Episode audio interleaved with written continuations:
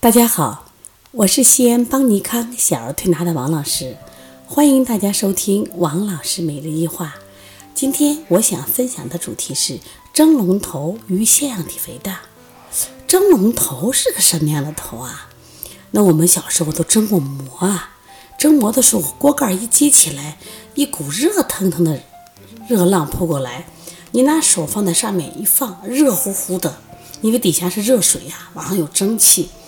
那我们现在很多孩子的头特别两侧，你拿手一摸，哦，就是那种蒸笼头的感觉，热乎乎的，还不停的出汗。那么这种孩子啊，他反映在头上两侧是蒸笼头，那么反映到肚子上，基本是什么腹胀、胸胁胀满的孩子，也就是说气机容易在中焦和两侧淤积的地方，就是我们说脾胃肝胆这个地方气机就不畅了。那么这样类的孩子呢，他往往什么呀？脚相对会冰凉，脚颜色呢偏黄。那么这类孩子呢，还有个特点，不太放屁。为什么不太放屁？中焦气滞了，他的热呢，基本上都在哪儿呢？都在中焦以上。我们常说人体是有气机的呀，说气机是肝随脾升，胆随胃降啊，肾水上承，心火下炎，肺主肃降。这样的话，我们人体风调雨顺。可是这里的孩子啊，他的热基本都居在什么呀？心肺、脑，就头啊，头部地区。那么这个地方一热，那么就会出现什么问题？就会导致他咽喉红肿，就会导致他，你看鼻黏膜红肿，就会导致他引起的扁桃体发烧、扁桃体发炎发烧、扁桃体汇脓发烧、腺样体肥大，开始是腺样体肿大，包括眼屎多。啊，睡觉烦躁，哎，很多孩子我发现他们患了鼻炎、腺样体肥大，同时具备了蒸笼头。那么这个时候，那我们该怎么处理呢？他看着是一副热象，但实际上呢，他的下焦是寒凉的。那他是上热下寒吗？我觉得还不是，他应该是肝郁气滞型引起的上热下寒。说你要调这个上热下寒，你首先要把气机调畅。你必须让他肚子那种砰砰胀的声音消掉，那就好多了。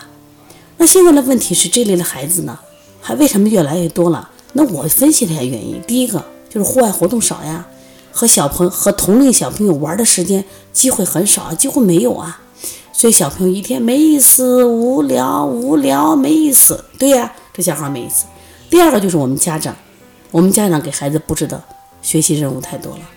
现在一个孩子报各种班儿，就他不停的往返于各种辅导班儿，所以孩子的这种肝气郁结啊，脾胃气虚。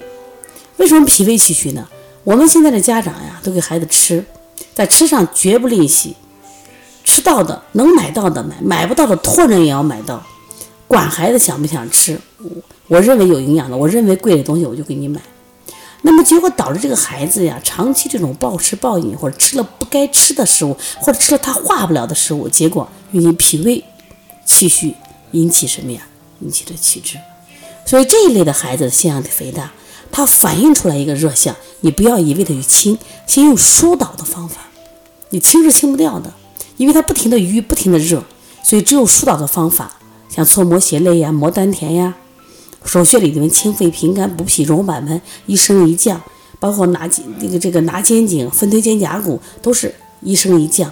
问题是调气呢，加强运动，加强运动，特别现在春暖花开，跳跃的运动啊，跳绳呀，蹦蹦床呀，啊，带孩子出去玩啊，是不是？像我们的调理室里面，我们有蹦蹦床，有滑滑梯，另外我们有跳舞跳舞毯，那基本我都是我只要有时间，我都陪着孩子一起跳。关键是陪伴，同时我我们用香庭疗法陪伴他去，在香庭室里头陪他一起去摆沙具，就是这样的孩子情节打开了再去推拿，我发现效果就好多了。所以说，如果遇到这种孩子蒸笼头，一定记住啊，这样的孩子往往都是什么呀？就气机瘀滞的孩子。所以说，一定要记住先疏导。如果你的孩子或者你，接的这个小朋友是这样的情况下，如果你现在还没有思路，可以给我打电话幺三五七幺九幺六四八九。